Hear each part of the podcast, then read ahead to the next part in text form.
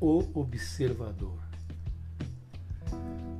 Confortavelmente instalado no terceiro galho da árvore, que ficava à esquerda de quem da casa olhava para o jardim, a sua visão panorâmica era privilegiada. Ao olhar de seres comuns, com certeza muita coisa passaria despercebida. Não para ele, que por isso foi escolhido para a nobre missão. Na qualidade de observador, havia anos que ele fazia anotações, cruzava dados e gráficos que ajudaram os captadores a aperfeiçoarem seus métodos. O observador era responsável pelo controle dos níveis de intensidade dos reservatórios. À noite, na entrada principal brilhava um facho de luz que alguém desavisado julgaria ser um estranho portal. No lado esquerdo de quem do jardim olhava para a casa, as janelas mostravam uma luz tênue. As janelas do piso superior ainda eram trevas.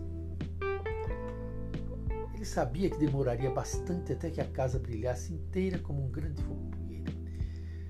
No princípio, os captadores atraíam muito mais pessoas, mas sem nenhum critério ou requisitos prévios. Graças ao observador, constataram que quantidade não era o importante. Descobrindo que as pessoas amargas, tristes, sombrias, sem amor próprio, carentes de seu entusiasmo, não serviam aos seus propósitos, embora fossem a maioria, e portanto mais fáceis de serem capturados. Concluíram que só as pessoas felizes os fariam alcançar o seu objetivo.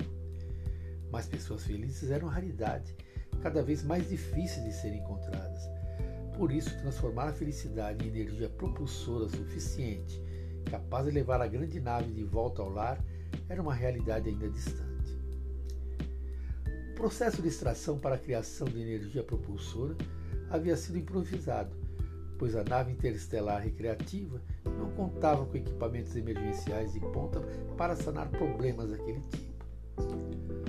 O procedimento era um tanto rudimentar, na verdade, tratava-se de uma grande máquina de moer gente. Os humanos eram submetidos ao banho purificador na piscina cheia com um quarto de água e três quartos de amaciante. Objetivo era não danificar as lâminas e as engrenagens do grande liquidificador. O problema da sujeira vermelha provocada pelos humanos foi sanado pela equipe dos sugadores, que drenavam todo o sangue que era condensado e depois armazenado em vaporizadores em temperatura ambiente podiam assim criar uma energia limpa.